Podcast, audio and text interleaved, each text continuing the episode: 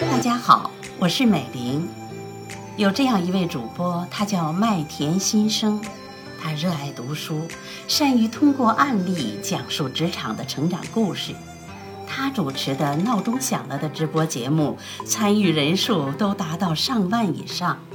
他说：“希望自己可以活成一道光，去照亮更多的人。”他今天为您讲述第十二回。施爱姬起源外族，追刘贼人死双亲。且说山海关内外的守将，就是明总兵吴三桂。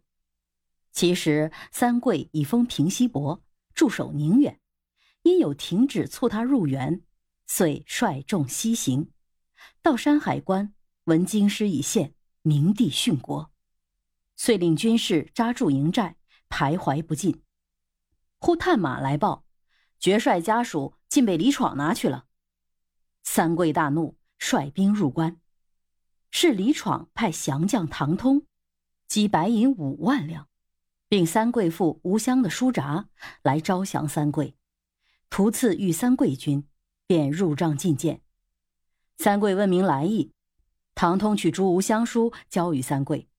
三桂拆阅，大略说是军事复存，汝以早降，不失通侯之赏，犹全孝子之名。云云。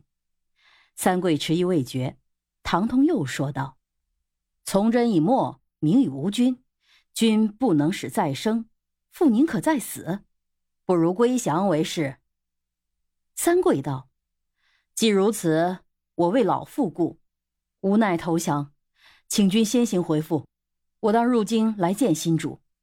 唐通复所回书，三桂便潦潦草草写了几句，并加了封，交与唐通带回。遂即召集众将，把降顺李闯的缘故约略说明。部将冯鹏谏阻，三桂不从，即在关上守将交械。不数日，李闯差来的守关将吏已率兵赶到。三桂把关上事务交与来将，遂带了数千精兵往燕京进发。到了滦州，有家人求见，三桂唤入，详问家中近况。家人便将吴襄被掠、家中被抄的情形详细告禀。三桂道：“这倒无妨，我现到京，我父自然释放，家产也自然发还了。”家人道。现在京内是闹得不像样子，闯王入京，拷逼大臣，苛索财物，且不必说。宫内的皇后妃嫔，多半随着崇祯帝殉节，还有未死的宫娥才女，都被闯王收为妃妾，日夕奸淫。昨闻我家的姨太太亦被这闯王选入后宫，不知死活嘞。三桂急问道：“哪个姨太太？”家人道：“便是陈。”三桂便接口道：“是否陈圆圆姑娘？”家人道：“不是陈圆圆姑娘，还有谁？”三桂不听犹可，听了此语，叫了一声“爱姬”，往后便倒。小子要述陈圆圆历史，且把吴三桂之生死略搁一搁，请诸君先听我说这位圆圆姑娘。圆圆本太原顾家，姓陈名媛，能诗能画。又善弹琴，因遭乱流落，欲为御风歌妓，艳质高张，缠头嫁众。吴三桂在京师时，曾与她有一面之缘，彼此启慕。此后，元娘的艳名为潘府田婉所闻，千金购艳，冲入下臣，遂改名圆圆。田婉系崇祯帝宠妃的父亲。仗着皇亲的势力，蓄有数百万家私，自得了陈圆圆，百般爱宠，怎奈老夫少妇忠贤妃嫔，时从有意，绿珠无情，田婉亦无可如何。适逢李闯陷西安，秦王纯书被执，转陷太原，晋王求书又被杀，秦晋二帝累代积累都扫得干干净净。田婉暗暗着急，终日愁眉不展。圆圆窥破情景，便乘机进言，说是宁远总兵吴三桂部下都是精锐，国丈何不与他结交，作为护符？田婉大喜，可巧吴三桂入京觐见，遂设宴相请。三桂正议着陈圆圆，闻他深入田底，苦难会面，一闻田婉相邀，忙即赴宴。席间说起清兵强悍与流寇猖獗的事情。田婉便把全家托他保管，三桂谦让一番，田婉恐他不允，格外的殷勤，向后房叫出众歌姬，奏曲又酒。三桂仔细一瞧，虽是个个妖艳，但不见那可人圆圆姑娘，便问田婉道：“前闻御风歌妓陈元娘曾入贵地，如何众歌姬中独此人？”田婉听吴三桂提起圆圆，呆了半晌，只因有事相干，不得不招圆圆出来。少卿，圆圆应招而出，田婉另向三桂行礼。三桂举手相让，一面瞧那圆圆，宛似宝月祥云，别具神采，比当年初见时虽稍显清简，却越显出玉质平平。圆圆见吴三桂瞧他，恰嫣然一笑。低垂粉颈，另有一种娇羞态度。三桂转眼看向众歌姬，觉得蠢俗异常，仿佛魔言，便向田婉道：“西子在前，难为众宴，请国丈令众姬入室，免得多劳。吴某只想请元姬古琴一曲，静心领悟，便感国丈厚意。”田婉即令众姬退出，命圆圆侧坐鼓琴。侍女抱琴与圆圆，圆圆便轻舒皓腕，墨韵会心，弹了一曲《香妃怨》。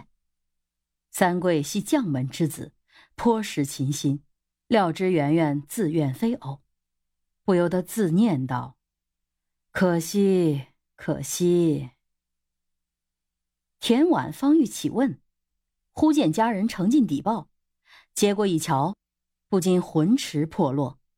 三桂从旁遥望，底报上写着“代州失守，周玉吉阵亡”九个大字，便道：“代州一失，经济要戒严了。”田婉道：“老夫风烛残年，偏要遭此丧乱，唉，奈何？”三桂趁此机会，竟借着酒意，慨然答道：“吴某蒙国丈雅爱。”愿立护尊邸，但有一事相求，请国丈见赐。田婉问他何事，三桂道：“便是这位元姬，若成国丈赐予吴某，吴某誓为国丈效死。”田婉听到此语，又是怒又是悔，勉强答道：“老夫也不惜一歌妓，但未知圆圆愿否？”此时圆圆琴已弹完。就禀告田婉道：“妾随国丈数年，安忍轻离国丈，但见妾事小，国丈事大，国丈有命，敢不敬从？”三桂大笑道：“元姬愿了，元姬愿了。”忙起身向田婉谢赐，遂命自己的仆从抬进暖轿，令陈圆圆拜别皇亲，押着圆圆上轿。出了藩府，自己上了马，扬鞭进去。这位田国丈弄得目瞪口呆，既不忍割舍，又不好拦阻，只得眼睁睁的由他劫去。那三桂劫取圆圆回家，像活宝贝的看待。圆圆又素羡他是当世英雄，三生有幸，两意相同，真是个你贪我爱，说不尽的筹谋。不料明廷谕旨，敕三桂迅速出关，军中不能随带姬妾。三桂硬着头皮别了爱姬，率兵赶到关上，心中恰时时思念着陈姑娘。此番得了家人的传报，知陈姑娘被李闯劫夺了去，顿时魂灵飞在九霄云外，立即晕倒。幸亏家人相救，苏醒转来，便咬牙切齿。誓报此仇，当即率诸将驰回山海关。逐去关上的闯将，令士兵为崇祯帝扶丧，设作窑殿，聂雪结盟，决志扫灭李闯，为民复仇。这个消息传达燕京，李闯方在宫中取乐，三日不朝。即接到此报，不觉大惊，即发兵二十万，下令亲征，又命降将唐通、白广恩率两万骑绕出关外，夹攻三桂。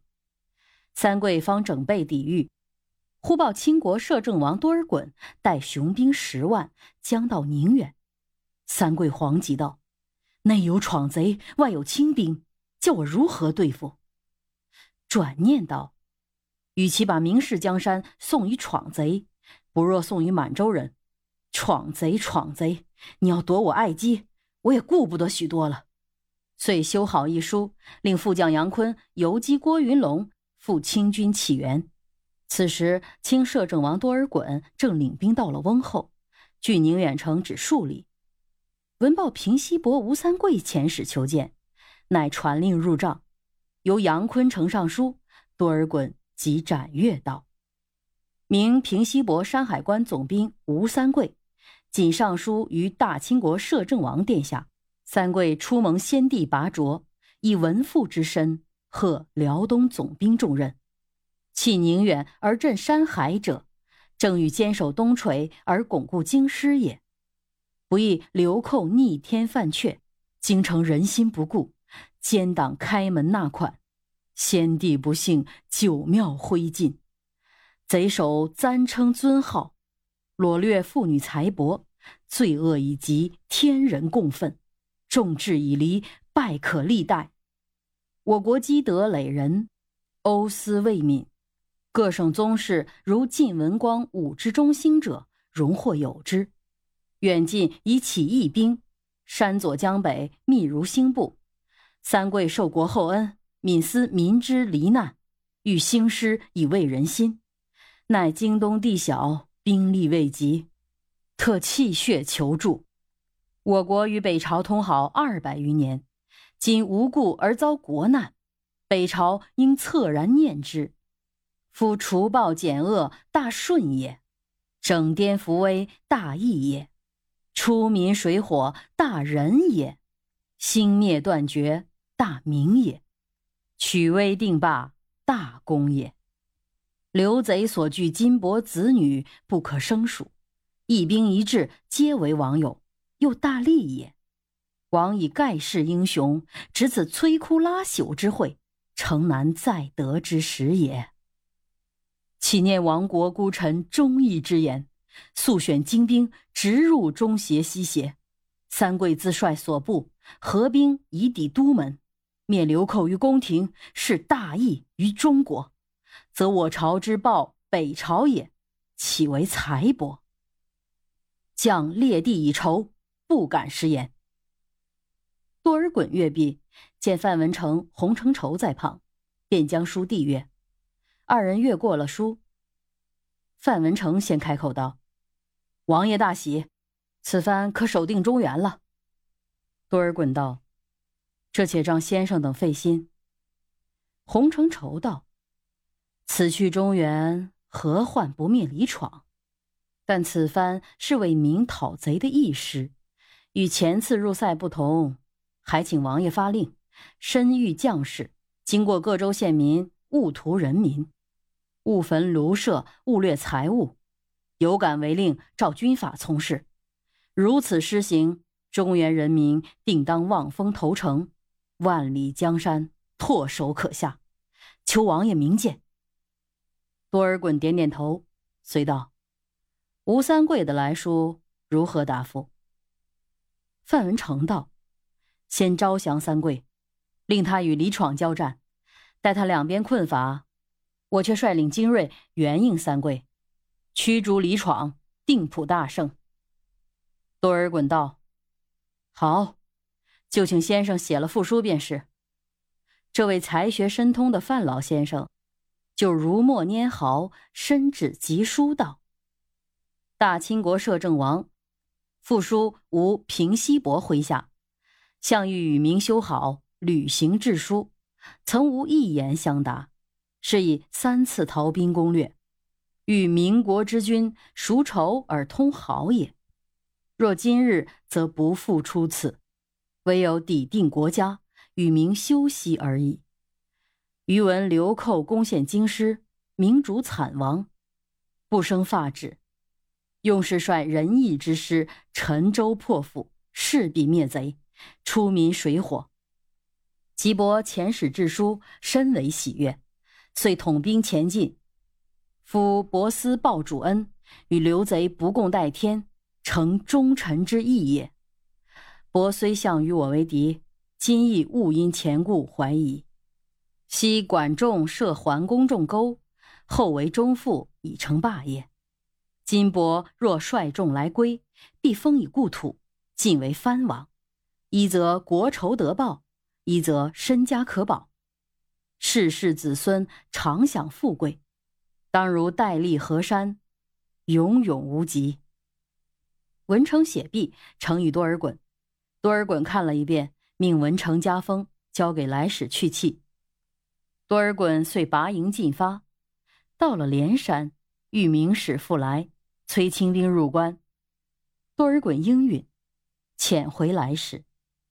那时吴三桂日盼清兵到来，不料清兵未至，李闯先到。三桂即将关内的百姓驱入营中，复挑选精锐登关固守。正筹备间，猛听得一声大炮如雷震耳，三桂向西瞭望。但见尘头起处，千军万马向东而来，后面隐隐有一黄盖，簇拥着一个须眉如戟、樱目贯鼻的主帅。山桂料是李闯，恨不得一手抓来，把他碎尸万段。当即激励将士开关出战。李闯见三桂出来，驱众直上，把三桂困在垓心。三桂毫不惧怕，率着铁骑。左冲右突，顿时喊杀连天，山摇地动。从早晨杀到日暮，闯军尚是未退。三桂恐兵士疲乏，无奈冲开敌阵，率兵入关。李闯也不敢紧逼，令部下一齐下寨。三桂入关，升堂检点军士，已伤亡多人，不禁嚎啕大哭。众将士皆感泣。忽报闯将唐通、白广恩，已带兵两万从关外杀来。三桂大惊，即登皮遥望，果见东南军一角悬着大顺旗号，旋风般的过来。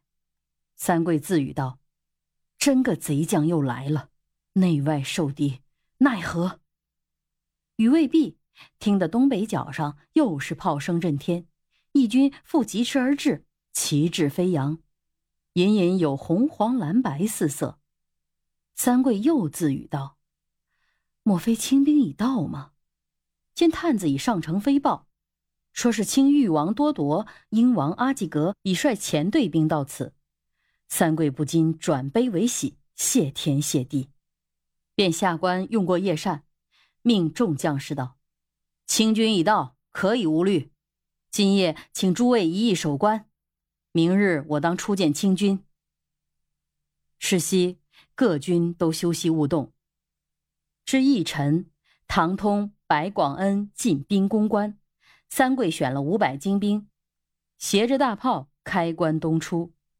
关门普闭，炮弹随发，冲开一条血路，直到清营。即下马求见，当由多尔衮遣将迎入。三桂即入帐，见上面坐着威风凛凛的多尔衮。即倒身下拜，多尔衮出座相扶，请三桂起坐。三桂即哭诉李闯不到，残毁宫阙，故主自尽，全家被掠的情形。多尔衮道：“说来也是可恨，我到此地即为贵爵报仇雪恨而来。”三桂忙接着道：“王爷仗义兴师，为吴某报仇雪恨，某非木石，敢负宏词。”多尔衮道：“如天之福，得定中原，当以王爵相报。”三桂称谢，并请速发兵相救。多尔衮点头道：“命多铎、阿济格入帐，先与三桂相见。”随即对二人道：“你二人带兵五千，去杀退关外贼军。多尔衮召进洪承畴、祖大寿等，与三桂共叙寒暄。承畴是三桂故帅，大寿是三桂母舅。至此谈及明事情形，各自叹息。不多时，多铎、阿济格二人入帐报捷，说贼将唐通、白广恩已逐走了。原来唐通、白广恩自嵩山一战，早识清兵厉害。今见清兵来援山海关，早已望风生畏，速窜而去。三桂便请多尔衮入关，守关将士由三桂点名参谒，复祭告天地，歃血为盟。当下多尔衮命分列座次，会议军事。洪承畴道：“现在闯贼率众东出，都城必然空虚。若前军从关外绕道。”余欲居庸袭破京师，待贼回援，我在关之军促其后，在京之军扼其前。任他李闯非常彪悍，也要一鼓成擒。这是万全的计策。三桂听这番议论，暗暗着急，忙说道：“关内人民望大军如望云霓，若前师袭京，多费时日，转失民望。”现不如乘着锐气驱逐逆闯，况王爷已顺讨逆，正应用着堂堂正正的举动，一失所至，无人不服，何必用这密谋？多尔衮道：“闯贼的兵势如何？”三桂道：“贼兵虽多，统是乌合之众。三桂只有七千人马，尚能与他杀个平手。何况王爷带来大队，个个英雄，哪有杀不过闯贼的道理？”三桂不才，愿冲头阵。多尔衮道：“既如此，明日与他欲决胜负，再做计较。”一晨，多尔衮升帐，令吴三桂率领本部人马攻贼右面，自己的兵马攻贼左面。一声鼓号，开关出战，两边排着阵势，李闯的兵约多一倍。多尔衮向吴三桂道：“贵爵愿冲头阵，请先攻入。”三桂得令，领着本部人马，向闯兵最多处杀进去了。多尔衮恰领着英、玉二王驰上东山，立马观战。洪承畴、祖大寿、孔有德、尚可喜等也随着多尔衮上山，见对面山上李闯亦携着明太子、诸王等，指挥贼众。贼众张开两翼，把三桂军围了个四五重。三桂军人人血战。冲荡数十回，呼杀声震动海桥。多尔衮道：“好厉害，好厉害！自我带兵以来，入塞也好几次，从没经过这般恶斗。说是迟，那是快。海滨忽然刮起了一阵怪风，把地土尘沙卷入空中，顿觉得天昏地暗，不辨彼此。”多尔衮惊道：“不好了，吴三桂要陷没阵中了，快去救他！”多铎、阿济格应声而出，跃马下山。洪承畴、祖大寿、孔有德、尚可喜等亦随下。一声号召，万马奔腾，齐向敌阵冲入。李闯正在山上督战，见大风过处，飞尘似扬，霎时尘开见日，有无数的变发兵横越入阵。督兵的都是红顶花翎，不觉失声道：“这是满洲兵。”何至到此？即挥盖向山下退走。贼军不见主子，纷纷大乱。满汉各军追赶四十里，斩首数万级，方收兵回关。多尔衮令关内军民进行剃发，吴三桂首先遵令。剃发已毕，即请坐前驱。多尔衮命率兵各两万，即日就到，星夜前进。李闯奔一程，三桂倒一程。李闯遣使求和，三桂只是不允，一逃一追，直抵燕京城下。李闯驰入京中，令部众扎在城外，分作十二寨，抵敌三桂。哪禁得住三桂当先踹营，无人可挡。不到半日，十二寨已攻破八寨，其余四寨已绕城遁去。李闯又遣兵出城迎战。又被三桂一阵杀退，真是一夫拼命，万夫莫当。李闯大惧，赴前使求和，愿与三桂平分中原。三桂见了来使，也不令他开口，即喝令斩气，当即命军士猛攻京城。忽听得城上一片哭声，由三桂抬头一望，乃是自己的亲父母，并妻子等三十多名，都是两手被缚，附带刑具，向城下哀告道：“何家性命都在呼吸。”你不如投降了吧。三桂到此，愤气天凶，大呼不降。城上复答道：“你莫非连爹娘都不管吗？你身从何而来？